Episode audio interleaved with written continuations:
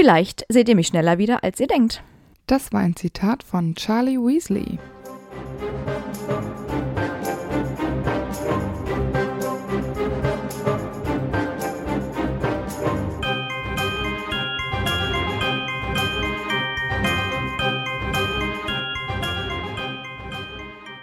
Hi, ich bin Amber. Und ich bin Antonia. Und wir sind die Schokofrösche. Und heute auf unserer Schokofroschkarte ist Charles Weasley. Der am 12. Dezember 1972 in England geboren ist. Allerdings ist sein Geburtsjahr leider etwas widersprüchlich, weil Percy und Charlie einen Dreijahresunterschied anscheinend haben. Aber dann hätte Charlie noch in Hogwarts sein müssen, als Harry nach Hogwarts gekommen ist. Also dann hätten die sich gar nicht verpasst. Und genauso widerspricht sich dann das immer, was Oliver Wood und McGonagall sagen, weil Oliver sagt immer, äh, Gryffindor hätte seit sieben Jahren nicht mehr den Quidditch-Pokal gewonnen. Gleichzeitig sagt McGonagall aber, seit dem Weggang von Charlie Weasley gab es keinen Quidditch-Pokal mehr. Aber Charlie Weasley war quasi ne, in seinem äh, letzten Jahr, kurz bevor Harry nach Hogwarts kam. Also die haben sich um ein paar Monate verpasst.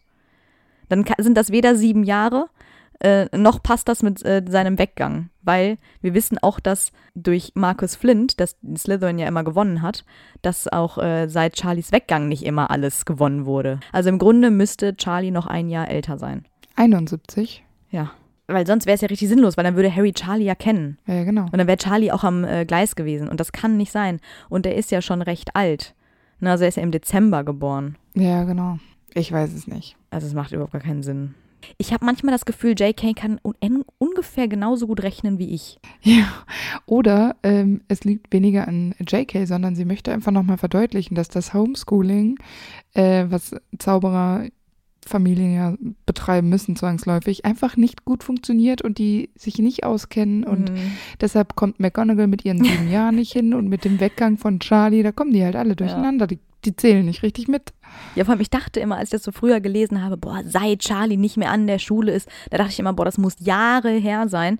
Ja, nee, waren ein paar Monate. Ja. Also im Grunde kann auch seitdem nichts gewonnen worden sein, weil seitdem wurde auch noch gar nicht richtig gespielt, so nach dem Motto. Da denke ich mir so, hä? Der war ja auch noch kein Sucher. Also, hä? Hat Harry war direkt nach Charlie Sucher. Das halte ich ja für komisch. Deswegen, das so habe ich mir immer, das nicht vorgestellt. Ja, ich auch nicht. Ich dachte immer so, da waren mindestens drei, vier Jahre noch dazwischen. Ja, mindestens. Ja, ja aber das war nicht so. Das war vielleicht bei Bill so, aber nicht bei Charlie. Ja. Deswegen macht das alles überhaupt keinen Sinn. Ich habe mir den auch immer älter vorgestellt irgendwie. Ich weiß auch nicht. Der ist ja eigentlich noch blutsjung, ne? Ja. Whatever. Naja, wir kennen Charlie als großen Bruder von Ron und natürlich wegen seiner Arbeit mit den Drachen. Charlie wird als klein und stämmig beschrieben, aber mit muskulösen Armen. Und als Weasley hat er natürlich ganz klar rote Haare und Sommersprossen. Und nachdem er Hogwarts verlassen hat, und mit Drachen arbeitet, ist sein Gesicht von der Arbeit und dem Wetter gezeichnet und seine Haut ist sonnengebräunt. Harry fällt dann noch auf, dass seine Hände grob und verschorft und schwielig sind und in dem Sommer, als Harry ihn kennenlernt, hat er am Arm eine Brandwunde und vermutlich trägt er längere Haare, denn in Harrys siebten Schuljahr kürzt Molly ihm brutal die Haare. Offenbar fand auch äh, Molly diese Frisur nicht sonderlich gut. Ja, aber so als Drachen-Spezialist äh, achtet man vielleicht auch wirklich nicht so auf so Äußerlichkeiten, wobei ich mir vorstellen könnte, wenn man die Haare kurz hat, so ein bisschen so ein Brandherd-Problem irgendwie ausgeglichen werden könnte. Ich weiß nicht. Ja, das stimmt. Vielleicht hat man auch einfach keine Zeit. Ja, der ist halt einfach ein cooler Boy auch, deswegen. Ja, interessiert ihn halt nicht. Seinen ersten Zauberstab kennen wir. Genau, den gibt er ja an Ron ab später. Und äh, der erste Zauberstab von Charlie ist 12 Zoll lang, Eschenholz mit Einhornhaar. Und das Eschenholz sollte eigentlich nicht weitergegeben werden, weil es sonst an Kraft und Geschicklichkeit verliert. Auch mit überheblichen und eingebildeten Hexen und Zauberern wird er keine gute Ergebnisse erzielen. Aber dagegen äh, mit einem Besitzer, der hartnäckig seine Ziele verfolgt und sich nicht von seinen Überzeugungen abbringen lässt. Und dabei kann der Besitzer zwar auch dickköpfig und mutig sein, aber eben niemals überheblich. Und das Einhornhaar kennen wir, das ist treu, sind zwar nicht die mächtigsten Zauberstäbe, aber dafür werden die Besitzer sehr selten dunkle Magier. Und außerdem kann das Einhornhaar auch absterben bei schlechter Behandlung und dann müsste es ersetzt werden. Charlies zweiten Zauberstab kennen wir leider nicht. Mhm. Zu seinem Patronus habe ich mir überlegt, wir wissen ja mal wieder nicht, äh, ob er einen kann. Ich gehe jetzt einfach mal dafür, davon aus, weil er im Orden ist. Da dachte ich, naja, das könnte ja auch der Drache sein. Habe ich auch überlegt, ja. Das wäre so cool, sind wir mal ehrlich. Ja, das ist mega. Das ist ähnlich wie ein Löwe. Nee, So vom Coolheitsfaktor her. viel cooler, weil ein Drache ist ja ein Fantasiewesen. Ja, aber doch nicht für die Wizarding Ja, aber für mich. Deswegen finde ich das viel cooler. Aber es ist ähnlich cool und macht so viel her wie ein Löwe oder so. Ja, aber selbst für Magier ist ein Drache ein besondereres Tier als ein Löwe. Das stimmt. Aber dann finde ich, also dann würde ich, glaube ich, meinen Patronus niemals zeigen, weil dann bin ich nur der, der diesen Wahnsinnspatronus hat. Ich finde den Drachen geil. Ich hoffe, Charlie hat ihn. Ja, das hoffe ich auch. Also wenn nicht er, wer sonst? Mhm. Gibt keine andere Nee. Möglichkeit. Das stimmt. Ja, und ähm, als Irrwicht habe ich mir überlegt, äh, Feuer. Mhm. Risky. Nur weil er damit arbeitet, zwangsläufig, heißt es ja nicht, dass er da nicht äh, auch Angst vor hat. Ja, oder auch so ein Trauma, ne? Ja. Ja. Ich habe mir überlegt, das ist jetzt aber so ein bisschen wie bei Newt geklaut, äh, so ein Bürojob. Weil da sehe ich ihn auch überhaupt nicht. Den treibt es immer nach draußen. Achso, das kann auch sein. Ja, Charlie ist der zweitälteste Sohn der Weasleys nach Bill und vor Percy. Er wird mitten im Ersten Zaubererkrieg geboren, bei dem ja auch seine Onkel Fabian und Gideon sterben. Aber während seiner Kindheit wird Voldemort ja auch wieder gestürzt und er erlebt auch die schönen Jahre nach dem Krieg mit. In dieser Zeit wächst er mit seinen Geschwistern Bill, Percy, Fred, George, Ron und Ginny im Fuchsbau auf. Und ich glaube, sein engstes Verhältnis wird er immer mit Bill haben. Und die beiden sind als Kind bestimmt fast so wie Fred und George, könnte ich mir vorstellen. Ich bin mir sicher. Sind sie ja später auch noch. Ja, genau.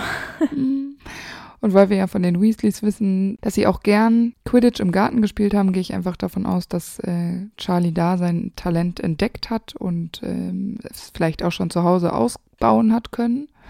Gemeinsam mit Bill. Percy wird erstmal raus gewesen sein. Erst dann, als Fred und George kamen, wird es wieder interessanter gewesen sein. Das ist ja eigentlich ganz cool, dass die alle quasi als Weasley-Familie eine, eine Mannschaft sein könnten. Ne? Genau. Ja, sind sie doch, weil Percy macht nicht mit. Und Percy ist Shiri. Also Charlie ist klar Sucher, Ron ist Hüter, dann die Treiber sind Fred und George und dann haben wir Ginny auf jeden Fall als Jäger, Bill als Jäger und dann halt Percy. Ja, und So ein bisschen das schwache Glied in der Reihe. ja, das äh, hinkt dann ein bisschen. Und ich glaube auch tatsächlich, dass das auch daher kommt, dass die da äh, im Garten schon ihre festen Positionen hatten. Also ich glaube, Charlie Ja. war von Anfang an immer der Sucher und Bill Ja, war von. Anfang an immer ein Jäger und äh, Fred und George haben dann direkt die Treiber übernommen, weil das halt quasi noch übrig blieb. Und Ginny hat halt immer so ein bisschen heimlich alles geübt, deswegen ist die überall gut. Ja, genau. Und aber vielleicht waren Fred und George auch von Anfang an äh, Treiber, weil die Bock hatten, da mit den Schlägern zu prügeln. rumzu- Ja. Die haben immer versucht, rumzuprügeln, dann äh, Percy zu treffen. ja. Percy auf den Kopf zu hauen. Ja. naja, aber wie wir bereits bei den anderen Weasleys gesagt haben, sind sie ohne viel Reichtum aufgewachsen, aber mit viel Liebe und Harmonie. Und die Weasley-Kinder werden von Molly, bis sie nach Hogwarts gehen, zu Hause unterrichtet. Und ich gehe stark davon aus, dass Charlie schon in jungen Jahren großes Interesse an Drachen gezeigt hat. Mhm. Ja, ich glaube, dass er eh so eine sehr erfüllte Kindheit hatte, weil auch der Fuchsbau viel Möglichkeit bietet, um draußen zu sein. Ja. Und ich glaube, er war immer sehr fasziniert von allen Tieren und ja, vielleicht wollte der ja auch ab und zu mal so einen Gnom ins Haus schmuggeln, um den als Haustier Ja. zu halten. Das finde ich so witzig. Ja, das stimmt. Wäre irgendwie so, die Molly würde die Krise bekommen. Ja, weil die schreien ja auch so und Ja, genau. giggeln so die Gnome und dann läuft da so ein nervig. Pack immer Ja. so unterm Tisch rum. Ist wirklich mega Und nervig. weißt du, die versuchen die loszuwerden und Charlie füttert die dann heimlich. So, weißt du? so unterm Tisch. Genau. So. Dann. Ja. ich weiß nicht, ob äh, Gnome so machen, aber Würde gut passen. Charlie kommt mit elf Jahren, wie jeder andere Zauberer, nach Hogwarts und wird vom sprechenden Hut in das Haus Gryffindor einsortiert, so wie das bei den Weasleys üblich ist. Und er ist im gleichen Jahrgang wie Tonks. Aber ob sie miteinander zu tun hatten, das glaube ich zu dem Zeitpunkt nicht. Mhm. Also vielleicht hatten die halt mal einen Kurs zusammen, so, aber Ja, genau. Aber jetzt keine Freundschaft. die sind auch sehr unterschiedlich mit ihren Hobbys und so, glaube ich. Also ich habe mir aber noch überlegt, ob ähm, Charlie nicht auch nach äh, Hufflepuff gepasst hätte, weil die ja auch sehr naturverbunden sind und mit Tieren Ja. gut können und so. Also es würde ja schon passen. Ich sehe auch ein paar Parallelen Ja. tatsächlich zu Newt. Aber ähm, ich finde, ist wieder so ein Traditionsding bei Charlie, weil alle Weasleys so Gryffindors Genau. sind. Und er ist ja auch mutig. Und ich glaube auch, dass dieses Gewöhnlichsein nichts für ihn ist. Also er muss rausstechen, jetzt nicht vielleicht auf diese Mhm. Gryffindor-ruhmreiche Art, aber Der ist Ja. halt nicht so ein Langweiler, weißt du, und sondern der muss halt immer so ein bisschen, Action. genau. Hummeln im Hintern, Potter. Ja, und deswegen glaube ich, passt Gryffindor dann doch noch ein bisschen besser. ja, und wir haben ja schon festgestellt, dass Zaubererfamilien häufiger mal dieser Tradition nachgehen, im Haus der Eltern unterzukommen. Also, und ich, es, ich fände es jetzt auch komisch, wenn plötzlich so ein Weasley ein Hufflepuff wäre. Das ist so richtig unnötig. Es wäre natürlich crazy, wenn ein Weasley plötzlich ein Slytherin wäre. Ja, ich fände es eigentlich schon witzig. Wobei, ich meine, das ist dann so ein bisschen wie bei Pavati und Padma, Ja, genau. die ja auch in unterschiedlichen Häusern sind. Fände ich eigentlich auch mal ganz cool. Wir hätten es bei Charlie aber eh nicht mitbekommen. Also von daher. Nee, eben, ja. Also er hätte ja keine krasse Rolle gespielt. Er ist jemand, wenn er jetzt in Hufflepuff wäre, würde ich mich jetzt auch nicht beschweren. Nö, nee, auf keinen Fall. Also ich finde, das passt gut. Ja. Am Ende seines zweiten Schuljahres wird Charlie Sucher des Gryffindor Quidditch-Teams und er hat natürlich auch ein ausgezeichnetes Talent. Deswegen wird er ja wahrscheinlich auch so früh in die Mannschaft gewählt. Und darüber wird ja später, wie gesagt, noch häufig gesprochen. Genau. Natürlich wählt er dann in seinem dritten Schuljahr Pflege magischer Geschöpfe. Er liebt es ja auch draußen zu sein und mit Tieren zu arbeiten. Also es ist genau sein Ding. Leider hat er das ja zu dem Zeitpunkt noch nicht bei Hagrid, weil Hagrid ja noch kein Lehrer ist. Aber er ist ja Wildhüter und da hat er natürlich auch viel Sympathie für Tiere übrig und natürlich dann auch für den kleinen Charlie. Für den kleinen Charlie? Ja, er ist 13 erst. Ist so süß. Der Kleine. Na gut, wenn du meinst. Fast 14. Der ist ja auch schon fast 12. Ne? Also September wird er eingeschult, im Dezember wird er ja schon 12. Ne? Also der ist schon ein alter Hase, du. Ja, genau. Einer der Älteren, ja. Ja, und in seinem fünften Schuljahr wird Charlie dann Vertrauensschüler. Bedeutet da ja dann, finde ich, so ein bisschen, dass er gut mit anderen Schülern kann und dass man ihm vertrauen kann. So Führungsqualitäten würde ich ihm da jetzt zuschreiben. Wird ja nicht jeder. aber siehst du das wirklich bei Charlie? Nee, aber es muss ja so gewesen sein, weil es ja nicht leichtsinnig irgendwer wird. Also es gäbe Ja. bestimmt den einen oder anderen, also ich kann mir nicht vorstellen, dass da nur Nullnummern äh, im Gryffindor-Turm äh, übernachtet haben in äh, seinem Jahrgang da. Ja, und ich muss auch immer denken, also Ron ist ja auch Vertrauensschüler geworden und wir wissen ja auch von Ron, der ist auch nicht sonderlich regelkonform, jetzt eigentlich auch nicht so die krasse Führungsperson. Also ich meine, vielleicht hätte es ja auch ein Dean werden können bei Ron im Jahrgang, ne? Also Ja, schon so ein bisschen total. willkürlich ist es schon, weil ich stelle mir Charlie eigentlich nicht so hundertprozentig ähm, vernünftig vor und vorbildlich, weil ich auch eher glaube, dass ihm Menschen in der Regel eher immer so an zweiter Stelle kommen, dass er erstmal genau. Tiere mag und äh, ich, vielleicht ist es auch so eine Erwartungshaltung von den Lehrern, weil äh, die erwarten, dass Charlie genauso ist wie Bill. Und Bill war halt so ein Vorbildsmann. Mm, Ja, wobei, ich meine, es kann ja auch sein, dass er das doch irgendwie kann, weil Menschen, die mit Tieren können, haben ja auch irgendwie eine gewisse Empathie, die ja vielleicht auch hilfreich ist in diesem Job als Vertrauensschüler. Ja, und vielleicht brauchten die auch jemand, der so ein bisschen ruhiger ist und nicht so, ja, also nicht so auf Krawall aus, sage ich mal. Ich meine, ich Ja. stelle mir es schon eher vor, dass der. Ich meine, vielleicht war ja beim Quidditch ja auch immer so einer, weil er ist ja schon sehr gutmütig, der halt viel geschlichtet hat oder so. Das könnte ich mir schon vorstellen. Und Ja. dann ähm, passend dazu dann eben dann auch Vertrauensschüler. Und es gibt ja auch immer zwei Vertrauensschüler, Ja, dann genau. ist die andere Person halt vielleicht so Streber. der Kopf der beiden, der, also dieser Vertrauensschülerpaare und dann macht das schon Sinn, weil die sich ganz gut ergänzen. Ja, ich denke auch. Passend dazu wird Charlie ja auch in seinem sechsten Schuljahr wahrscheinlich äh, Quidditch-Kapitän der Gryffindors. Und ähm, es fuchst mich dann schon so ein bisschen, weil alle sagen immer, Charlie war so ein großes Talent und er war so gut und bla, alles war toll, als er noch in der Quidditch-Mannschaft war. Aber wieso hat er in Gryffindor dann nie den Pokal gewonnen? Also in, mit Charlie in der Mannschaft klingt es halt immer so, als wären sie so unschlagbar gewesen. Aber nee, die haben ja auch mit Charlie ständig verloren. Und auch da war äh, Slytherin dann ja schon viel erfolgreicher. ja genau. Aber ich denke mir auch immer so, ist das wirklich ratsam, wenn ein Sucher Kapitän ist? Weil entweder du kannst es als Sucher oder du kannst es nicht. Also da stelle ich mir auch so ein Quidditch-Training, also im Grunde fliegt ja auch Harry immer nur alleine rum und versucht einen Schnatz zu finden beim Training. Aber das viel Wichtigere oder das viel Schwierigere beizubringen ist ja eigentlich die Jägerposition oder auch Hüter. Ja. Von mir aus auch Treiber, dass du den Klatscher richtig äh, triffst und sowas. Aber davon hast du als Sucher doch keine Ahnung. Ich meine, Harry ist auch später ähm, Quidditch-Kapitän und der ist auch ein Sucher und Cedric ja auch. Aber irgendwie, weiß ich nicht, du kannst doch als Sucher den anderen nichts beibringen. Also den anderen nichts beibringen, weiß ich nicht, weil man kann ja trotzdem auch and sich da reinfuchsen und selber auch die Position Ja. trainieren, um zu wissen, was brauchen meine Leute. Aber auch während des Spiels bist du als Genau. Sucher, als Kapitän ja auch einfach die ganze Zeit Du weg. Und ähm, Wood zum Beispiel kann ja dann Anweisungen geben und sagen, hey, äh, jo Fred, George, dahin, ja, ja. Angelina, Alicia. Äh, und äh, als Sucher bist du halt im Zweifel 100 Meter überm, ja, genau. überm Stadion und da siehst du einfach nix. Taktik null. Du kannst auch nichts im Nachhinein zu der Leistung sagen. nee, Also genau. du kannst im Nachhinein auch nichts besprechen. Du hast überhaupt gar keine Ahnung, wie jetzt die Spieler gespielt haben. Im Grunde kannst du das höchstens mal vom Training aus beurteilen, wenn du dann auf dein eigenes Training verzichtest. Ja, genau.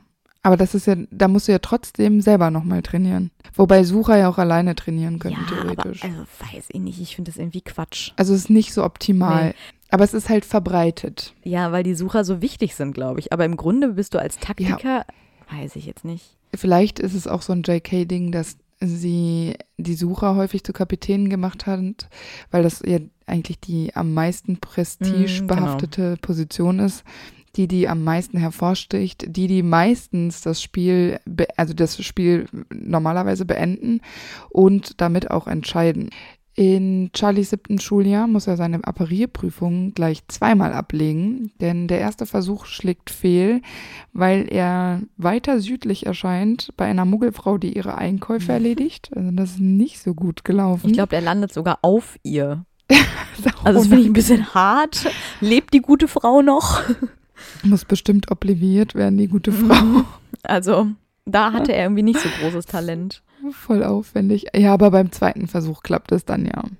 Und äh, Fred und George machen sich gern darüber Mhm. lustig, aber nicht in seiner Gegenwart, weil irgendwie haben sie ja dann doch äh, ein gewisses Maß an Respekt vor Charlie, im Gegensatz zu Percy. Also da hat Charlie schon einen Vorsprung zu seinem jüngeren Bruder. Ja, ich glaube eh, ja, also dass das bei Bill und Charlie bei beiden so ist. Und Percy ist halt das Opfer. Ja, aber das, dazu hat er sich ja dann selber gemacht, weil Fred und George müssten ja auch nicht ihre beiden älteren Nee. Brüder, also Bill und Charlie, so respektieren und cool finden. Irgendwie sind Charlie und Bill vielleicht auch einfach wirklich cool. Ja, und ich könnte mir vorstellen, dass Charlie und Bill sich auch immer über Percy lustig gemacht haben und dass sich Fred und George wieder abgeguckt haben. Ja, bestimmt. Voll gemein, weil als die nur zu fünf waren, die Jungs, gab es Bill und Charlie, die so geteamt haben. Und dann kam Percy so in der Mitte und dann Fred und George. Genau, das hatten wir schon bei Percys Folge, dass der immer so ein bisschen außen vor war. Ja. Ja, Charlie erhält aber für seine Quidditch-Leistungen noch eine Trophäe, die im Pokalzimmer da hängt. Aber ich frage mich, wofür, weil er hat seine Scheißmannschaft nicht mal zum Pokalsieg geführt. Ja, aber das, äh, er hat es außerordentlich toll ja, aber ich gemacht. hoffe, Oliver Wood hat auch eine bekommen. Das wird nie gesagt. Ja, ich hoffe sehr für ihn. Können wir ja nochmal in seiner Folge besprechen, wie sehr Oliver Wood das auch verdient hat mit seinen guten Ansprachen. Ja, und er hat den Quidditch-Pokal geholt, wenigstens. Anders als äh, Wood ist Charlie auch überhaupt nicht so der Redner oder ich stelle ihn mir auch nicht so vor, als ob er so krasse Motivationsreden schwingen kann wie Wood. Und dafür dann den Pokal. Ja, kein Pokal, nur eine Trophäe, so ein, so ein Anstecker oder so. Ja, das meine ich ja, diese Trophäe. Aber die Frage ist halt, wie war der Kapitän vor Charlie? Vielleicht war der Kontrast so hoch, weil der davor so schlecht war, Ja, aber dann frage ich mich, warum Charlie erst im sechsten Schuljahr Kapitän wurde. weil das so üblich ist. Bleibt der Kapitän immer bis zum Ende seines Schuljahres? Kann man den nicht auch wegen schlechter Leistung schon mal vorher kicken? Quidditch hat so viele merkwürdige Regeln, dass es wahrscheinlich nicht geht. Selbst wenn der stirbt, geht das nicht. Das entscheidet ja auch der Hauslehrer. Und vielleicht haben die auch Regeln. Und dann ist die Regel, du kannst erst ab diesem gewissen Zeitpunkt deinen, äh, deinen Kapitän tauschen. Und wenn der, der davor einen Unfall hat und stirbt zum Beispiel, dann ist das. Team ohne Captain. Wie bei Cedric meinst du? Oh Gott. Ja, aber das war ja eh sein letztes Schuljahr, ne? Ja, also haben, hatte Hufflepuff nie. Glück gehabt. Ja. Puh. Gott sei Dank ist der nicht so wie Harry vorzeitig äh, beim Turnier angetreten. Gott sei Dank war der schon alt genug. Huh. Aber nach Charlies Hogwarts-Karriere ist ihm ja recht schnell klar, dass er keinen langweiligen Bürojob haben möchte, sondern dass er mit Tieren arbeiten will und deswegen geht er nach Rumänien, um dort Drachen zu studieren. Was ich irgendwie äh, abgefahren finde, weil das, das traut sich ja wahrscheinlich wirklich nicht jeder Zauberer. Die meisten werden einen Drachen lebendig überhaupt nicht gesehen haben. Ich bin mir sicher, es gibt keine Praktika, wo man mal gucken kann, so in den Beruf reinschnuppern kann. Das heißt, Charlie wird, bis er nach Rumänien gegangen ist, ja vermutlich auch keinen Drachen gesehen haben in echt. Hat sich das also nur vorgestellt und aus Büchern wahrscheinlich sich das hergeleitet, wie das, die Arbeit als, als Drachenpfleger, nenne ich das jetzt mal so, wie das aussehen könnte und hat sich dann dafür entschieden. Das finde ich schon äh, ziemlich crazy. Ja, und ich finde es auch krass, weil nur weil du mit Tieren arbeiten willst, heißt es ja nicht direkt, dass du mit Drachen arbeiten musst. Also es gibt ja noch hundert andere Berufe, wo du mit Tieren zu tun hast. Sei es auch im ja. Ministerium irgendwelche Tierverknüpfungsbüros oder so oder Registrierungsstellen oder irgendwas. Ja, genau. Aber das ist ja ein extrem gefährlicher und risikoreicher Job, den er sich da ausgesucht hat. Das finden seine Eltern natürlich auch nicht äh, sonderlich prickelnd. Aber vielleicht war es halt auch genau dieser, diesen, dieser Kitzel, den Charlie auch gebraucht hat. Ich kann mir zum Beispiel Molly auch mega gut vorstellen, die ja eigentlich auch für Bill schon eine Ministeriumskarriere mhm. vorgesehen hatte, auch irgendwie mega enttäuscht war, dass äh, Charlie jetzt diese Karriere sich ausgesucht hat und diesen äh, Weg für sein weiteres Leben. Die ist ja wahrscheinlich für Sorge wieder ausgeflippt. Ist in Ohnmacht gefallen, ne? Ja, genau. Und wahrscheinlich hätte sie schon gerne nochmal einen Sohn im Ministerium gehabt. Dass da ja dann der nächste Sprössling das tut, das hätte man ja jetzt zu dem Zeitpunkt nicht ahnen ja, der können. Druck steigt. zumindest vielleicht schon ahnen, aber vielleicht war da die Hoffnung einfach bei ihren ersten beiden Söhnen, dass die einen Ministeriumsjob machen und vielleicht öfter zu Hause sind. Und Charlie ist ja auch so super weit weg äh, in Rumänien. Ist für Molly bestimmt nicht so easy auch ihren Zweitgeborenen gehen zu lassen. Ich finde es auch eh ganz schön verrückt, weil offenbar gibt es ja dann nur diese Drachenstation in Rumänien. Also gibt es ja gar keine in Großbritannien oder wie? Ist das dann nur eine in Europa? Ja, weil das doch dieses Drachenschutzgebiet ist. Ja, aber das ist ja schon auch crazy. Also das ist ja ein sehr, sehr ausgefallener Job auch, ne?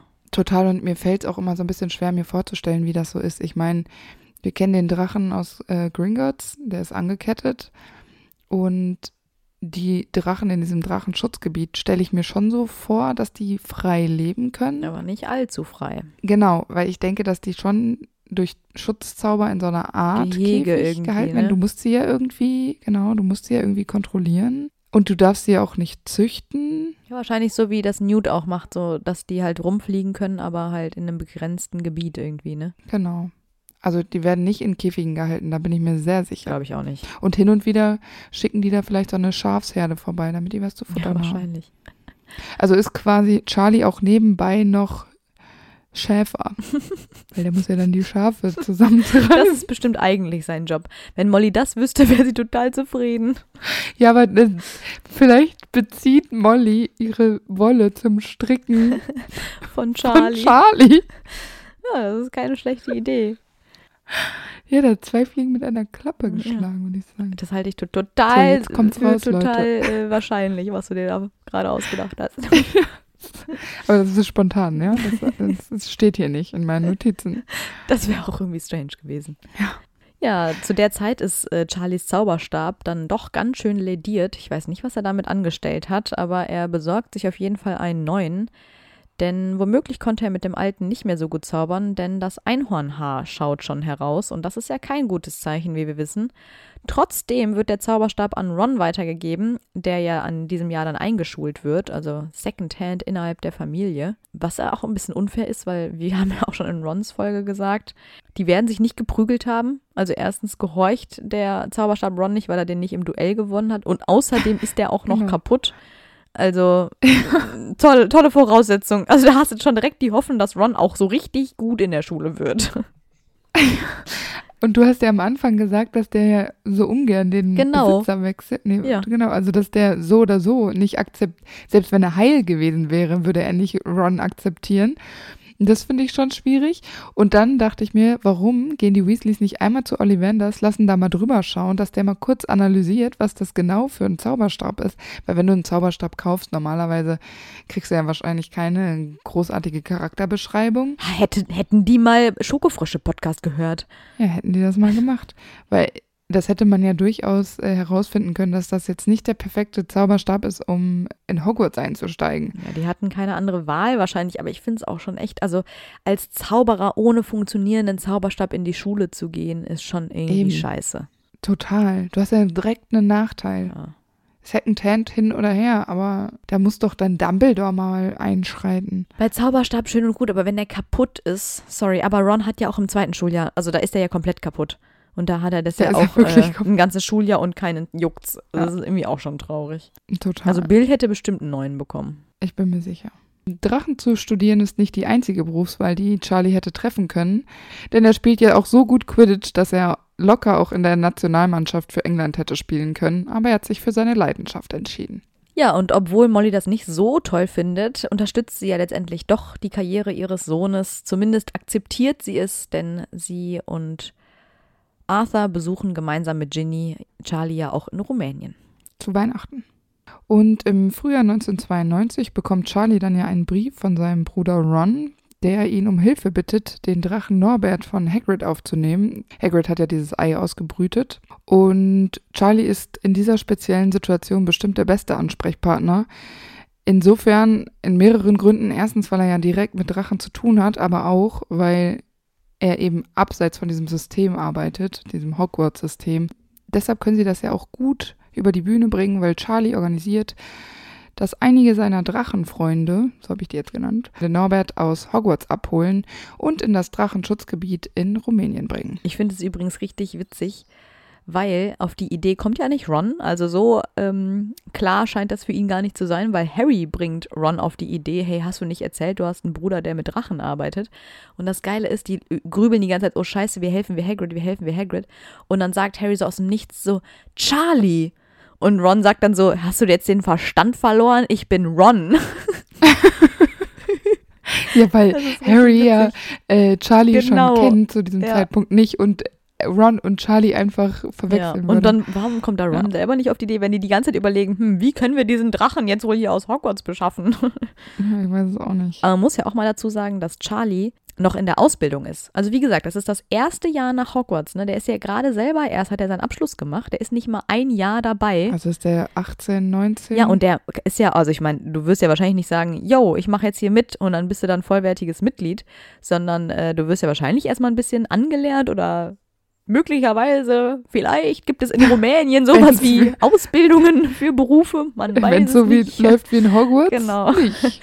Also ich finde es aber trotzdem dann beachtlich, dass er das dann schon äh, so klären kann. Ja. Aber ich glaube einfach, dass Charlie durch seine Art unglaublich gut verknüpft ist, weil er einfach mit Menschen und Tieren gut kann und wahrscheinlich auch angesehen ist ähm, da in diesem Schutzgebiet und deswegen diese Leute auch für ihn diesen Gefallen übernehmen. Naja, und man muss auch dazu sagen, dass Drachen ja an sich auch ein äh, großes Sicherheitsrisiko sind, so wie sie sind. Sie sind gefährlich. Ja.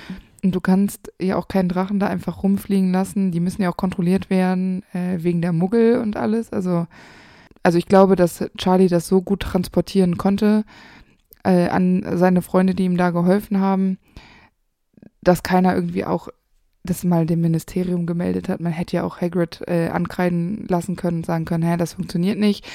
Vielleicht war es Charlie auch wichtig, der Hagrid als Wildhüter ja schon kannte, irgendwie zu schauen, dass das möglichst diskret über die Bühne gibt, äh, geht, weil er ja auch Hagrid wahrscheinlich nichts Böses möchte. ja, aber ich glaube auch, es hat viel damit zu tun, dass äh, die alle da wahrscheinlich Drachen lieben und das Beste für die Ja, Drachen genau. wollen und dann ist es denen egal, ob genau. das jetzt gegen das Gesetz verstößt oder nicht, sondern es geht nur darum, diesen Drachen in Sicherheit zu bringen. Ja, und ich glaube, dass das äh, alles, was mit dem Ministerium zu tun hat, nicht immer auch hilfreich Ja, ist. klar. Weshalb es wahrscheinlich sowas ohne das Ministerium zu lösen einfach viel klüger ist. Ja, und das juckt die Rumänen ja auch nicht da, die ihm da helfen. Nee, eben.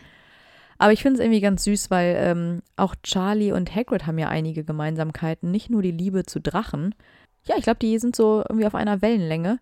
Mhm. Aber ich glaube, auch Charlie versteht, dass man äh, Drachen besser nicht in Holzhütten großziehen sollte, weswegen er es auch dann für ratsamer hält, diesen Drachen von Hagrid fernzuhalten. Aber ich glaube auch einfach, dass er jetzt auch nicht so ein Mann der vielen Worte ist. Also er ist einfach nur hilfsbereit und er brüstet sich dann auch nicht mit diesen Aktionen oder so.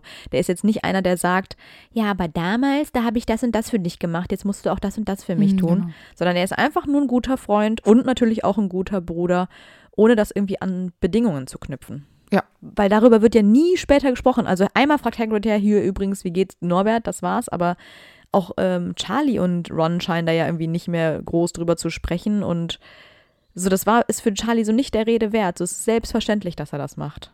Im Sommer 1993 schließt Charlie sich dann seiner Familie an, als diese nach dem Gewinn von Arthur von 700 Gallionen nach Ägypten reist, um Bill zu besuchen. Finde ich ganz süß, dass sie das als komplette Familie machen. Ja, aber krass, dass er dafür Urlaub Mhm. bekommt, ne? Da wäre wahrscheinlich der ganze Jahresurlaub draufgegangen.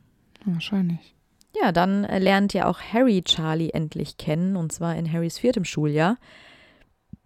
Da kommt Charlie nämlich zur Quidditch-Weltmeisterschaft nach Hause, weil er sich das natürlich nicht entgehen lassen möchte. Und er kehrt in den Fuchsbau zurück und schläft dort gemeinsam mit Bill in Fred und Georges Zimmer. Ich habe mich immer gefragt, was ist denn wohl aus deren alten Zimmern geworden? Und ich habe eine Theorie. Na, dann hau mal raus. Also erst habe ich mich gefragt, naja, weil es wird dann immer gesagt, ja, Bill und Charlie schlafen in Fred und George Zimmer und Fred und George müssen dann zu Ron nach oben. Vielleicht waren Bill und Charlie früher zusammen in Fred und George Zimmer. Aber ich habe mir dann überlegt, ich könnte mir vorstellen, das wurde dann immer vom Erdgeschoss immer weiter hochgelegt, weil ganz Mhm. unten ist Bills altes Zimmer und dann wohnt Percy und dann kommen Fred und George und ganz oben wohnt Ron.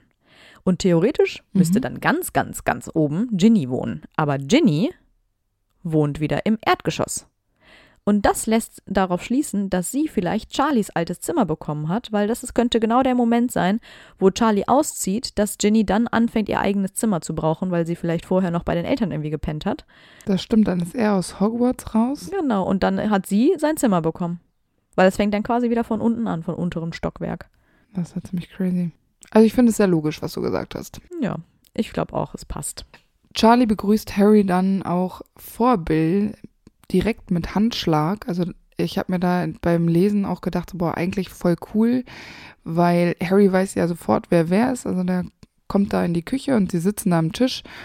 Und vielleicht ist es für Harry total schön, weil Charlie ja direkt auf ihn zugeht, sich nicht vorstellen lässt, sondern Harry quasi direkt, hi, ich bin Charlie und ihm die Hand gibt und sofort aufnimmt, so ohne Wenn und Aber. Also es ist so wieder so ein richtiges Weasley-Ding. Kommst da an, du bist ein cooler Dude, so wie Harry jetzt in dem Fall. Geht Fleur so. ist da natürlich ein bisschen anders, ne? Ja. Ja, aber Ja. Charlie wird schon einiges von Harry gehört haben, andersrum ist es auch so. Und irgendwie ist es so direkt, ja, irgendwie freundschaftlich, familiär. Also so ein richtiges Weasley-Ding. Ja, stellt Charlie sich denn wirklich mit Namen vor? Weil ich habe so in Erinnerung, dass, dass er nur sagt, hey, freut mich voll, dich kennenzulernen und Harry anhand dieser Blasen und Schwielen an den Fingern erkennt, oh, der muss wohl mit Drachen arbeiten. Das muss wohl Charlie sein. Das kann auch sein, dass er nicht direkt Charlie sagt, aber es, auf jeden Fall ist Harry sofort Mhm, klar, wer genau. wer ist. Er muss da jetzt nicht lang drüber nachdenken. ja, das finde ich auch eine sehr süße Situation. Ja, das hat mir gut gefallen. Ja, Charlie und Bill haben auf jeden Fall immer noch eine sehr enge Bindung, denn als Ron und Harry dann in den Garten kommen, um Mrs. Weasley beim Tischdecken zu helfen, da bekämpfen die beiden sich gerade mit diesen Tischen und Fred und George feuern die dann ja auch noch so richtig an. Und da sieht man ja auch, dass die sich wahrscheinlich echt viel von ihren älteren Brüdern äh, abgeguckt haben. Nur Percy findet's nicht cool. Und es ist ja auch nicht so, als ob die einfach nur Tische gegeneinander schlagen, sondern die lassen die schweben und lassen die dann in der Luft so gegeneinander klatschen. Und das äh, Ziel ist, glaube ich, dass einer der Tische, also der vom, vom anderen, kaputt geht dabei. Ja, und Bill besiegt ja äh, Charlie, weil sein Tisch verliert ein Bein. Ja, genau, aber das ist null der Sinn vom Tischdecken. Also Ja. Ja, die haben wieder nur Flausen als Mutter würde ich ausflippen. Ja, Das kriegt Molly ja zum Glück nicht mit. Ja, aber ich kann mir nicht vorstellen, das muss man doch hören. Und ich kann mir nicht vorstellen, dass Fred und George da still und hei heimlich zugucken, sondern die johlen Ja. und grölen doch dann da rum. Wahrscheinlich. Aber bei Harry bemerkt, dass die beiden dabei kichern wie kleine Kinder und das finde ich irgendwie süß. Süß, ja. Charlie ist beim Thema Quidditch ja auch sowieso immer zu haben, weswegen er ja auch beim Essen äh, seinen Tipp abgibt. Er ist nämlich der Überzeugung, dass Irland auf jeden Fall gewinnt, weil Krumm nur ein brauchbarer Spieler sei, aber Irland eben sieben davon hat. Und er ist ja auch bestens informiert und erklärt Harry dann noch, dass England gegen Transsilvanien, Wales gegen Uganda und Schottland gegen Luxemburg verloren hat. Und mir ist aufgefallen, Transsilvanien ist eigentlich eine Region Rumäniens. Also im Grunde hätte er auch seine Wahlheimat unterstützen können. Aber vielleicht ist England dann doch noch mal ein bisschen wichtiger. Ja, und dann steht ja auch schon die Quidditch-WM vor der Tür und das ist bestimmt ein super besonderes Highlight für Charlie, weil er ja selber mal äh, ein fantastischer Quidditch-Spieler gewesen ist und er hat sich ja, wie du gerade schon äh, gesagt hast, auch vorher schon informiert, was da gewesen ist.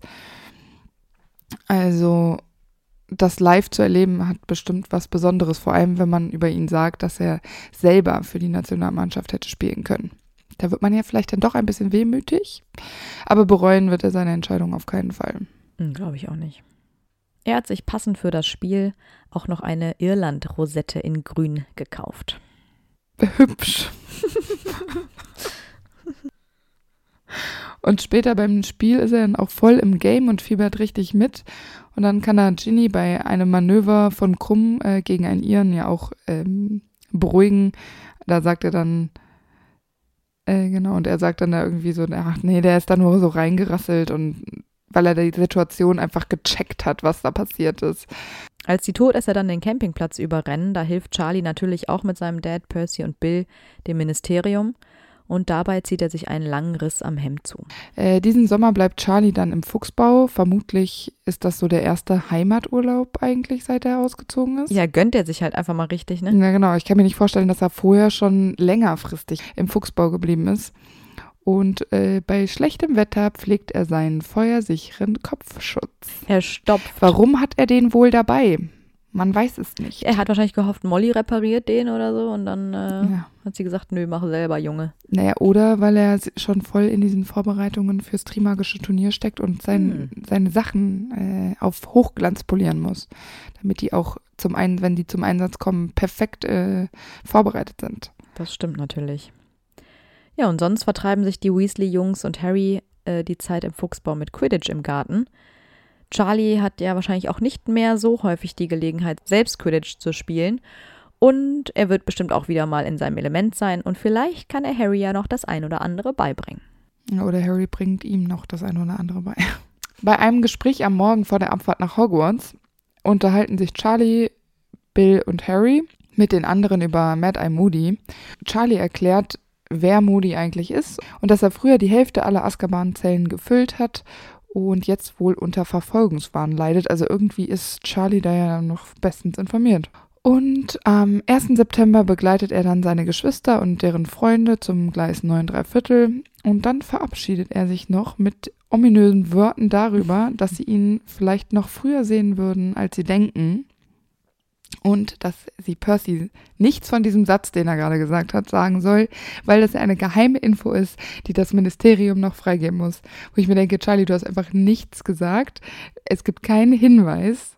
Du hast nur gesagt, dass man dich schneller sehen würde, als man denken würde. Ja, und vor allem keiner schließt darauf, dass er mit Drachen vorbeischaut. So. Oder dass da das Ministerium was mit zu tun hat, weil er hat ja vorher auch nichts mit dem Ministerium zu tun. Also ich weiß nicht, da macht er sich ja ein bisschen wichtig, aber vielleicht. Alle denken so, oh, Charlie ist, in, ist Weihnachten wieder da. Ja, also vielleicht kribbelt ihn schon so unter den Fingernägeln, weil es ja schon ein krasses Event und ähm, vielleicht ist es auch wirklich eine Chance, so Drachen mal zu präsentieren in all ihrer Gefährlichkeit. Ja und all ihrer Präsenz. Ich meine, Drachen sind wahnsinnig beeindruckende Wesen. Und vielleicht hofft er einfach, dass so ein bisschen von seiner Leidenschaft und seiner Faszination auf andere überspringt und ist deshalb da so drauf, weil irgendwie wirkt es so ein bisschen so, als würde er sich aufspielen, aber das ist eigentlich überhaupt nicht Charlies Ding. Deshalb gehe ich einfach davon aus, dass er mega gehypt ist zu dem Zeitpunkt und sicher gehen will, dass Percy nichts davon mitbekommt. Das denke ich auch. Ja, das ist ja wirklich so, wie er angekündigt hat, weil er in der ersten Aufgabe dann die Drachen nach Hogwarts bringt. Und ich frage mich immer, wie man das moralisch vertreten kann, wenn man diese Tiere so sehr liebt, wie Charlie das tut.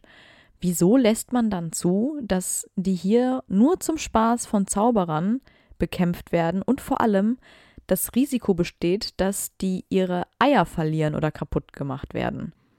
Weil ich mir so denke, ja, okay, wenn man die so zur Schau stellt und ja, man muss vielleicht an denen vorbeikommen, heißt ja nicht unbedingt, dass man die bekämpft und wir wissen ja auch, es reicht nicht ein Zauber aus, also ein Champion alleine kann eh keinen Drachen ernsthaft Mhm. verletzen, aber es geht um deren Eier und das ist nicht nur das goldene Ei, sondern das sind deren echten Eier und wir wissen ja auch, dass die zum Teil da zertrampelt werden und sowas und dann Genau. denke ich mir so, bricht dann nicht Charlies Herz, wenn da so ein Ei kaputt geht?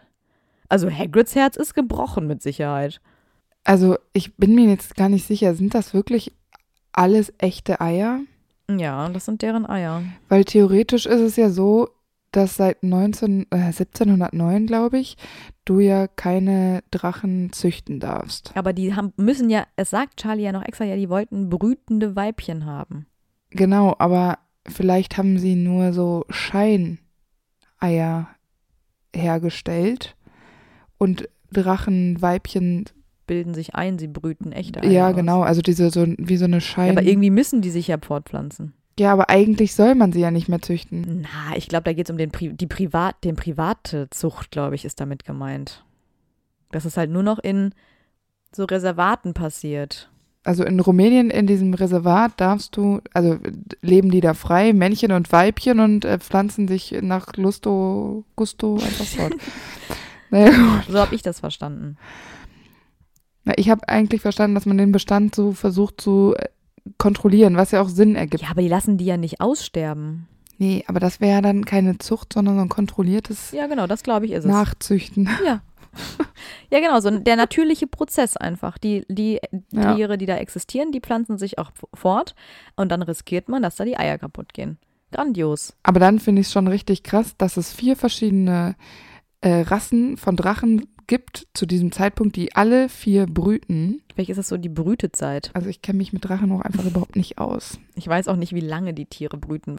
Wahrscheinlich ja sehr lang. Ich würde auch sagen, das muss ich auch erst alles bilden. Das sind ja immerhin riesige Wesen. Da sind ja wahrscheinlich schon die Drachenbabys in diesen Eiern schon, schon riesig. Naja, das werden wir alles nicht herausfinden. Vielleicht doch, wenn wir uns besser mit Drachen beschäftigen. Ja. Aber ich, also ich frage mich trotzdem aus dieser moralischen Sicht. Und auch das, was du jetzt meintest, so zu Schaustellen und vielleicht die ähm, Leidenschaft teilen, hm, die werden ja schon als der böse Part dargestellt. Das ist jetzt nicht Ja. so, wow, guck mal, was Drachen und die sind so tolle Wesen und was die alles können, sondern es ist ja so, du musst an dem vorbei, der greift dich an, du musst ihn eigentlich außer Gefecht setzen. ja, genau. Positiv werden die hier nicht dargestellt. Aber da ist Charlie ja, also der ist ja wie Hagrid, die, die finden die toll. Ja. Und denen ist auch egal, was andere sagen. Naja, und die werden ja dann mit so einer Art Schlafzauber belegt für den Transport. Also von dem Transport bekommen die Drachen ja wenigstens nicht so viel mit. Ja, aber dann ist es auch richtig dumm. Ist aber auch kacke, genau, wenn die dann aufwachen, Ja. sind irgendwo eingesperrt. Ja, und deren Eier sind weg, weil die wachen Genau. auf und die Eier sind nicht da. Ja, was haben die denn Genau. erwartet? Weil später kommt der, glaube ich, äh, kriegen die ihre Eier ja auch dann erst wieder. Ja, Ja, ich genau. weiß auch nicht. Die werden dann erst wieder alle gestuport, dass die halt quasi alle wieder bewusstlos werden und dann legen Genau. die die Eier dahin. Es ist krass, dass die gestuport werden, ne? Ja, und dann frage ich mich auch, ist das wirklich eine sehr gute Idee, dass sie diese feuerspuckenden äh, Drachen im Wald deponieren? Also so ein Wald brennt ja auch mal. Aber, aber Charlie hat auch gesagt, ähm, dass die so Feuerschutzzauberkommandos haben. Nee, ich dachte, das ist halt, dass die die Löschzauber parat haben, falls irgendwas passiert. Ja, aber das, da musst du ja ein paar Leute, du kannst ja nicht einfach nur fünf Leute, äh, das ist doch bestimmt 15 Leute kommen auf einen Drachen. Nee, sieben bis acht pro Drache. Das ist ungefähr die Hälfte von dem, was ich gerade vermutet hatte. Ja, aber da, genau, und dann, das kommt doch hin. Ja, irgendeinen Schutz muss es geben. Also auch ein Feuerschutz. Also wahrscheinlich irgendein Zauber, der um dieses Gehege nochmal gelegt ist. Meinst du, dass Drachen solche Wesen sind, die wenigstens einen Zauberer als Aufpasser akzeptieren? Dass, die, das, dass man irgendwie eine Verbindung zu Drachen aufbauen kann? Nee, ich glaube nicht. Ist ja auch blöd. Vor allem brütende Weibchen, glaube ich, sind da extrem. Ja. Und das ist ja nicht so, dass die wie in so einer Auffangstation per Zaubererhand gestillt werden oder so, sondern gestillt. Gestillt ist voll das falsche Wort. Die werden nicht mit dem Fläschchen großgezogen oder so. Genau, mit dem Fläschchen, das meinte ich. War mir klar. Vor allem gestillt, das sind doch gar keine Säugetiere. Die legen Eier, aber okay. Antonia, du bist mal ganz woanders hier. Bio ist mein Ja, Ding. vor Dingen kriegen die auch kein Fläschchen dann. Nee. Die kriegen Drachenmilch. Nee, die kriegen ja dann wahrscheinlich einfach ein Steak. Nee, aber es gibt Drachenmilch. Ist ja auch egal. Auf jeden Fall finde ich das sehr doppelmoralisch von Charlie. Aber er zeigt ja Hagrid trotzdem die Tiere, weil er natürlich weiß, dass Hagrid sich unglaublich sehr dafür interessiert. Äh, Und er erklärt Hagrid dann ja auch noch, welche Arten er alles mitgebracht hat. Und er warnt dann vor allem vor dem ungarischen Hornschwanz, den letztendlich ja auch Harry abbekommt. Was äh, Charlie allerdings nicht so cool findet, ist, dass Hagrid äh, auch Madame Maxime mitgebracht hat, weil er ja vermutet, dass Madame Maxime die Infos an ihr Champion Fleur weiterreicht. Ja, und er bemerkt dann ja auch noch an, dass das ein wirklich sehr romantischer Moment ist, dieses Date, wo er Ma- Madame Maxime Ja. mitgebracht hat. Und äh, das strotzt nur so vor Ironie. Das checkt Hagrid, glaube ich, nicht. nee, ich glaube auch nicht, aber ich, ich fand es mega witzig. Und es, in diesem Gespräch mit Hagrid kommt auch raus, dass Charlie ja eigentlich gar keine richtige Ahnung hat, was mit was sie mit den Drachen wirklich vorhaben, also nicht zu diesem Zeitpunkt, finde ich irgendwie auch nicht so cool, weil ich finde, dass man da eingewiesen werden sollte, was mit den Drachen passiert. Ja, es geht um seltene Tiere, also. Oh, genau, und ich verstehe nicht, wie da das Ministerium einfach sagt, nee, also wir haben das jetzt so beschlossen und ihr müsst uns hier total vertrauen, wir haben das ja alles unter Kontrolle. Hello, my name is Ludo Bagman. ja, ja, also ganz, also ich finde es wirklich ein bisschen. Ja, ich finde es auch krass. Zweifelhaft. Aber immerhin eine Sicherheitsvorkehrung gibt es noch, weil Charlie erwähnt, dass er äh, alle Eier hat zählen lassen, damit Hagrid auch bloß keins klaut. ja, genau. Weil anders als im Film, das können wir ja vielleicht an dem Punkt nochmal sagen, anders als im Film haben die im Buch also ihre volle Eierzahl da stehen, zusätzlich zu dem goldenen Ei, das geklaut werden muss. Im Film ist ja nur das goldene Ei. Und da könnte Hagrid ja auf die Idee kommen, sich so ein Ei mal zu klauen, weil er liebt Drachen. Er hat Norbert ja schon äh, erfolgreich gebrütet. Aber Charlie weist ihn nochmal ein wenig in die Schranken. Mit einem zwinkernden Auge, aber ich denke mit Nachdruck. ja. Charlie erwähnt ja auch, dass er sich nicht getraut hat, Molly zu berichten, was Harry bei der ersten Aufgabe genau erwartet. Aber ich denke mir so, Molly weiß, Charlie geht fürs Trimagische Turnier nach Hogwarts für die Arbeit, dann kann sie sich ja wohl denken, dass das nichts mit Einhörnern zu tun hat, wenn Charlie doch mit Drachen arbeitet. Das ist doch kein Geheimnis, wenn Molly weiß, dass Charlie deswegen nach Hogwarts kommt. Aber vielleicht weiß sie das nicht, dass er wegen der Arbeit da ist. Kann doch auch sein, dass der Vorwand war, er kommt zum Gucken oder was weiß ich. Okay. Weil das so ein Event ist. Er sitzt in der Jury.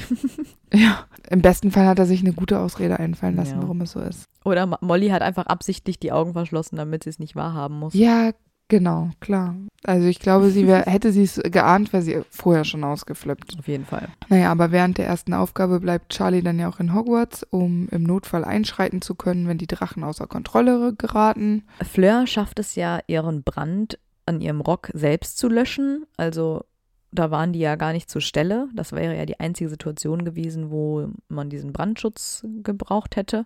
Und im Film kümmert sich einfach ja niemand weil da reißt ja der Hornschwanz sogar aus und ja, genau. verfolgt Harry.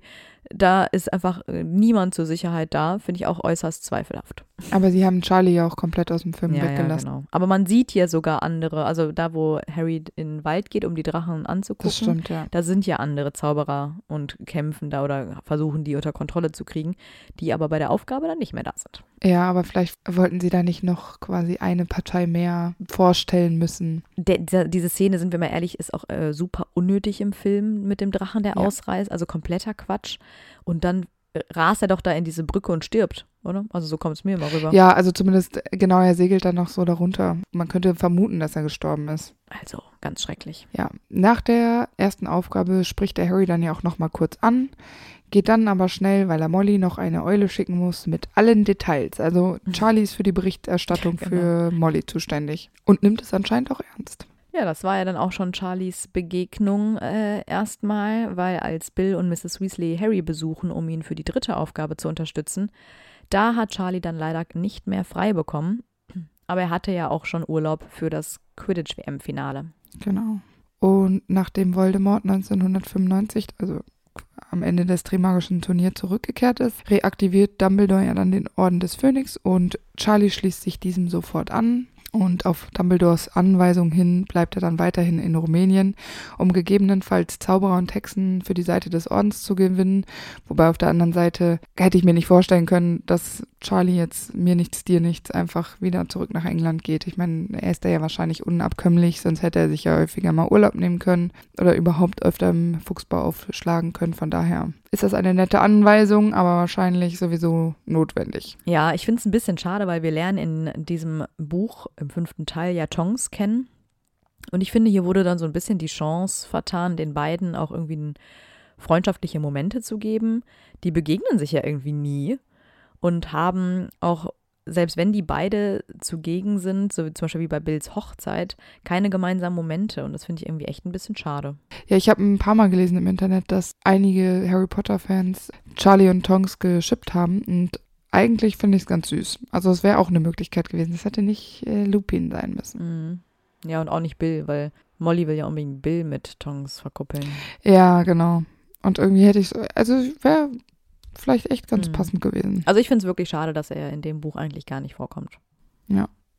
Ja, er kommt auch später ja dann nicht vor, also im sechsten, also in Harrys sechsten Schuljahr. Ich denke, wenn Charlie die Möglichkeit gehabt hätte, nach England zu kommen, um seinen Vater in St. Mungus zu besuchen, hätte er das getan. Mhm. Genauso wie er auch wahrscheinlich Bill besucht hätte, der ja von Greyback Ja, gebissen genau. wird. Wenn er das getan hat, wissen wir zumindest nichts davon. Genau.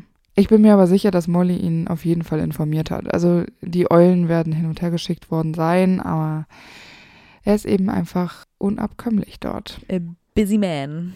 Yes, he is. Ich habe mich dann am Anfang des siebten Buches als erstes gefragt, wieso Charlie nicht statt Mandanges bei der Nacht der sieben Potters dabei ist. Ja, Aber offenbar ist und bleibt er in Rumänien und äh, auch wenn es in Europa schon brennt, ich meine, etwas mehr als eine Woche später ist er dann eh da für Bills und Fleurs Hochzeit, weil er ja auch Trauzeuge ist.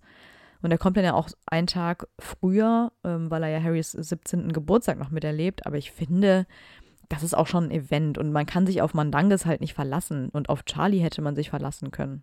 Ja, und ich glaube, dass die Gefahr, dass Voldemort die Drachen für sich versucht zu rekrutieren, relativ gering ist, weil man Drachen eben nicht rekrutieren kann und für seine Zwecke einsetzen kann. Ich glaube, darum geht es auch nicht. Äh, Ja, hätte man ja denken können, dass ein Ordensmitglied eben in der Nähe von diesen gefährlichen Tieren bleibt, um zu schauen, ob Voldemort damit auch irgendwas vorhat. Aber das Drachen sind so unberechenbar, das käme gar nicht in Frage.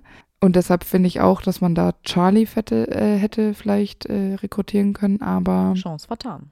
dann wäre halt kein Verräter da gewesen. Ne? Charlies Haare müssen dann dran glauben, als er zurück in den Fuchsbau kommt, weil Molly ihm die Haare gnadenlos kurz geschnitten hat. Ich finde das ziemlich übergriffig. Voll. Richtige Gluckenmutti. Das haben wir auch bei Bill schon gesagt. Die sind wirklich auch alt genug, um das selbst zu entscheiden. Und äh, wenn Charlie sich für diesen Anlass, wie die Hochzeit von seinem Bruder, die Haare schön frisiert, dann gibt es absolut nichts gegen lange Haare einzulegen. Und von daher finde ich es einfach ein bisschen too much. Ja, und wir sehen ja auch an seiner Reaktion, dass er nicht sonderlich glücklich über seine neue Frisur ist. Aber ich könnte mir auch vorstellen, dass er im Gegensatz zu Bill auch einfach zu nett ist, um sich zu wehren. Also ein Bill Ja. sagt ja immer so, nö, hör auf damit, nein, ich schneide mir die Haare nicht, bla bla bla. Und Charlie seufzt dann wahrscheinlich einfach nur und lässt es dann über sich ergehen. Ja, genau. Interessanterweise fragt Hagrid Charlie ja erst hier nach Norbert. Er hätte das ja auch schon im vierten Teil machen können. Aber gut. Charlie erwähnt dann nur, dass äh, Norbert nicht mehr Norbert ist, sondern eigentlich ein Weibchen, weswegen sie jetzt Norberta heißt. Ja, genau. Sweet. Und später, wenn Harry Ron Termine äh, im Fuchsbau noch so ein bisschen quatschen, kurz bevor es ins Bett geht, da rumpelt es so und Ron vermutet daraufhin, dass sich Charlie einfach abends aus dem Haus schleicht, um seine Haare nachwachsen zu lassen. Das war eigentlich ganz lustig. Witzig, ja. Vor allem vor der Hochzeit. mhm. Da ist Molly dann auch nicht so glücklich. Nee. Bei Bills Hochzeit lässt Charlie es sich ja auch gut gehen und er sitzt offenbar am ewigen Junggesellenen-Tisch bei Hagrid und einem anderen untersetzten Zauberer mit Filzhut und die singen gemeinsam ein schönes Lied namens Odo der Held. Ja, Ich glaube, er ist auch gut betrunken, aber ähm, ich bin mir dann sicher, als die Nachricht von Kingsley kommt, dass das Ministerium gestürzt wurde, da ist er auf jeden Fall tapfer dabei, um zu kämpfen. Ja, und danach ist er wahrscheinlich wieder zurück nach Rumänien gereist zu seinen liebsten Drachen. Das denke ich auch. Im Zuge der Recherche jetzt über Charlie habe ich ein paar Mal gelesen, dass er zu der Schlacht von Hogwarts auch Drachen hätte mitbringen sollen. Nee. Und ich fand es ganz lustig, weil Drachen kann man ja nicht zähmen, das hatten wir jetzt schon ein paar Mal gesagt. Und äh, Ron sagt ja auch immer, dass Charlie diese Verbrennungen hat und äh, dass man also die im Kampf wirklich überhaupt nicht einsetzen könnte. Und dann fand ich es so witzig, weil jemand geschrieben hat, dass es wohl kaum passieren wird, dass Charlie auf einem Drachen reitet, wie ein Nazgul oder eine Targaryen. Und ich fand es so witzig, wenn wir das so, weißt du, so ein rothaariger Weasley Mhm. kommt dann da von hinten angeflogen und ist dann quasi die Geheimwaffe. Total bescheuert. Und das sind immer so Sachen, wo ich immer denke, so, ja, aber das ist überhaupt nicht logisch, dass jetzt plötzlich, also wenn jetzt in Harry Potter Ra Drachen noch Briten werden würden, zum Schluss, das wäre richtig übel. Ja, das geht gar nicht, weil die stellen ja eine Gefahr für alle dar. Also es ist wieder Ja, mit eben. den Spinnen. Ist Die kämpfen dann Quatsch. gegen alle und im Zweifel Ja, genau. ziehst du selber viel mehr Opfer davon, als du Gewinne Ja, eben. machst quasi. Also Also von daher Richtige ist dumme Idee. totaler Quatsch. Aber ich fand's, äh, ich fand den Vergleich einfach sehr witzig, wollte ich mit euch teilen. Aber ich habe mich gefragt, Charlies Aufgabe war die ganze Zeit, seit Voldemorts Rückkehr, ausländische Magier zu rekrutieren. Für Mhm. genau diesen Moment. Ja, aber wo sind die denn? Der hat niemanden mitgebracht, weil er kommt ja dann auch spät erst, also erst zum zweiten Teil der Schlacht. Genau. Und zwar erscheint er dann ja mit Horace Slughorn und den Freunden und der Familie der bereits Kämpfenden und mit den Hogsmeade-Leuten, also den Bewohnern und Besitzern der Läden da. Aber von Rumänien ist da irgendwie keine Rede. Also ganz tolle Arbeit hat er da geleistet.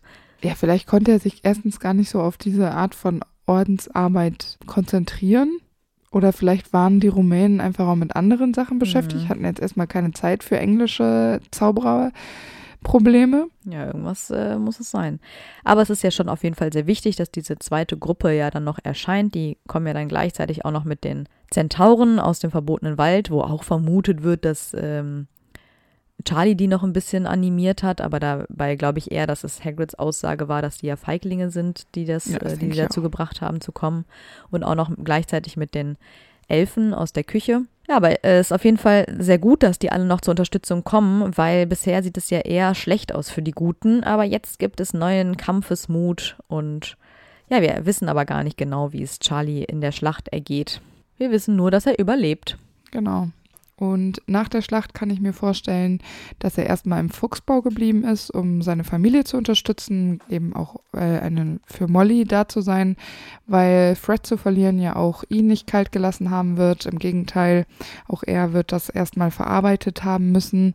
Und dann hat er quasi nochmal eine kleine Pause im Fuchsbau nach der Schlacht eingelegt, bevor er wieder zurück zur Arbeit gegangen ist. Ich glaube auch. Ich glaube nämlich auf jeden Fall, dass er für den Rest seines Lebens mit Drachen arbeiten wird, weil das ist so genau sein Ding. Ja. Und wir wissen ja auch, dass Charlie später nicht heiratet, aber ich finde, das passt zu ihm. Und ich, Hm. er ist halt so all in Dragon und hat halt keine Zeit für eine eigene Familie. Und er ist ja auch so erfüllt und glücklich. Und ich bezweifle auch nicht, dass er ein cooler Dad gewesen wäre. Aber so ist er einfach ein noch coolerer Onkel für seine Nichten und Neffen. Und ich finde, das ist vollkommen Mhm. okay und auch überhaupt nichts Ungewöhnliches. Und ich zum Beispiel sehe Charlie auch mit niemandem. Also auch nicht mit Tongs. Nee, ich, ich schippe die auch überhaupt nicht. Nein. Und ich finde einfach, Charlie ist genau so gut, wie er ist. Und ich glaube auch, dass er für alle wichtigen Events wie Rons Hochzeit oder die von George, aber auch Percy und diese ganzen Geburtstage von diesen 100.000 Nichten und Neffen, er wird immer da gewesen sein. Ich glaube nicht, dass er sich das hat entgehen lassen. Wenn er es hätte irgendwie möglich machen können, wird er auf jeden Fall da gewesen sein. Und ich bin mir ganz sicher, dass er nach wie vor einen festen Platz in seiner Familie hat und eben gern gesehen ist. Und ich stelle mir irgendwie immer vor, dass er halt einfach so ein mega abgefahrener Onkel ist, neben Bill, der vielleicht ein bisschen näher ist, einfach weil er besser zu erreichen ist. Aber wenn Onkel Charlie kommt, dann geht die Party so richtig los. Mhm, glaube ich auch. Mit Odo der Held. Ja, genau. Vielleicht trinkt er auch immer so ein Ja. bisschen ein, zu, ein Feuerwhisky zu viel und ist einfach immer lustig und Ja. ähm, jemanden, den man einfach gern hat. Ja, glaube ich auch. Und jemand, mit dem man wahrscheinlich für ewig über Quidditch fachsimpeln kann. Auf jeden Fall. Manchmal habe ich so das Gefühl, dass Charlie nicht nur im Film vergessen wurde, sondern auch, dass JK manchmal vergisst, dass es ihn noch gibt. Also ich finde, er hätte im Orden vor Ort sein können. Er hätte als Trauzeuge bei Bills Hochzeit eine größere Rolle spielen können. Er hätte auch in der ersten Aufgabe des Trimagischen Turniers mehr sagen können. Er hätte früher bei der Schlacht dabei sein können. Er hätte eine coolere Freundschaft zu Tongs haben können und, und, und, und, und. Und ich glaube, JK hat ihn anfangs nur erfunden, weil sie diese, für diese Norbert-Geschichte eine Lösung brauchte. Hm. Aber dann war er irgendwie nicht mehr so wichtig für die Story und das finde ich unglaublich schade, weil Charlie eigentlich echt cool ist und seine Arbeit so spannend und interessant ist. Und ich finde es auch richtig sweet, dass er sich mit Hagrid so gut versteht. Und ich wette, er hätte sich auch sehr gut mit Newt verstanden, während die sich begegnet. Ich finde es echt irgendwie blöd, dass es manchmal so wirkt, als wäre er dann doch nochmal irgendwie in die Szene reingeschoben worden, Mhm. einfach nur weil niemand fragen soll, hä, wo ist eigentlich Charlie? Ja, das kann äh, schon sein und sie ruht sich natürlich auch so ein bisschen darauf aus, dass er in Rumänien ist. Ja, genau. Da, ne, dieses einzige Drachenzentrum, was wir kennen. Die können apparieren, ja. Also sorry, das ist doch keine Ja. Excuse. Nee, Ach, ich weiß auch nicht. Aber ich finde trotzdem cool, dass er da ist. Und so bleibt er auch immer ein bisschen mysteriös Mhm, für uns. Und er kann, das mag ich ja bei solchen Charakteren, dass sie einfach so sind, wie man sie sich vorstellt. Und es gibt die nicht im Film, also wird das nicht verfälscht. Und ich finde, dass Charlie eindeutig einer der cooleren Brüder ist. Wobei es gibt nicht so viele uncoole. Es ist eigentlich nur Percy, der so ein Ja. bisschen abstinkt. Das stimmt. Was haltet ihr von Charlie? Schreibt's uns. Genau, und dann hören wir uns auch schon nächste Woche wieder. Macht's gut. Genau. Tschüss. Und weil es so lustig war, gibt es jetzt noch ein paar Outtakes. Antonia danced. Hi, ich bin Amber Und ich bin Antonia. und wir sind die die, Schokofrösche. Eigentlich finde ich es ganz interessant, weil Charlie ja auch überhaupt nicht so ein Redner ist und auch wie Wood es ja einer ist, so ein Motivateur. Motivator? Motivator. Motivator. Das hat sich angehört wie Mutti war im Tor. Und Motivateur klingt wie Amateur. Oder Animateur.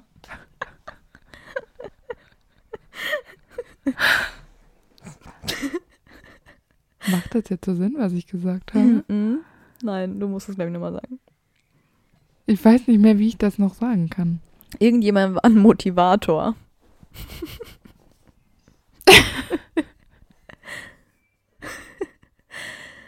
Egal. Ah, deswegen spielen die auch im sieb- siebten Jahr keinen Quidditch mehr, weil da ist Harry ja als äh, Kapitän auch nicht mehr da. Ja, eben. Das funktioniert dann halt nicht mehr. Du musst dann erst warten, bis der nächste Kapitän an der Reihe wäre. Total bescheuert mal wieder. Total. Und es gibt kein Auto. Klassiker. Also ich finde es. Hallo, wach. Aber dann hat Ron das über die Kollegen gesagt. Ich habe das doch nachgelesen. Ich, ich habe es so im Ich Kopf. doch hier alles. Also ich habe im Kopf, dass Ron gesagt hat, ja, aber der hätte auch so gut, also hat so gut gespielt. Also entweder es war Ron oder Oliver. Nee, ich glaube eher Ron. Ja, aber ich würde jetzt gerne nicht sagen, die Kollegen, und dann kriegen wir einen YouTube-Kommentar. Aber also erstmal du nicht Zweitens, Aber. Bei YouTube ist noch nicht mal jemandem aufgefallen, dass ich bei der Remus-Folge gesagt habe, dass sich James als Stier verwandelt. Aber wahrscheinlich, die denken so, boah, Antonia wieder voll im Rage-Mode, da übertreibt die immer so krass, hat sie wieder hier aus einem Hirsch einen Stier gemacht. Nö, ich habe einfach mich wirklich mal versprochen. Lassen wir das drin oder soll ich es nochmal umformulieren? Sag doch einfach, er hätte auch professionell Quidditch spielen können, aber er hat sich für seine Leidenschaft entschieden. Das steht hier aber gar Lo- nicht. das tut mir leid. Ich habe dir auch nur einen Hinweis gegeben. Dann lasse ich hier die scheiß Kollegen drin. Nein. Okay. Mach du. Schreib, schreib von mir aus noch um, ich habe Zeit. Nee, das macht es nicht mehr. Ähm, Drachen zu studieren ist nicht die einzige Berufswahl, die Charlie hätte treffen können, denn manche.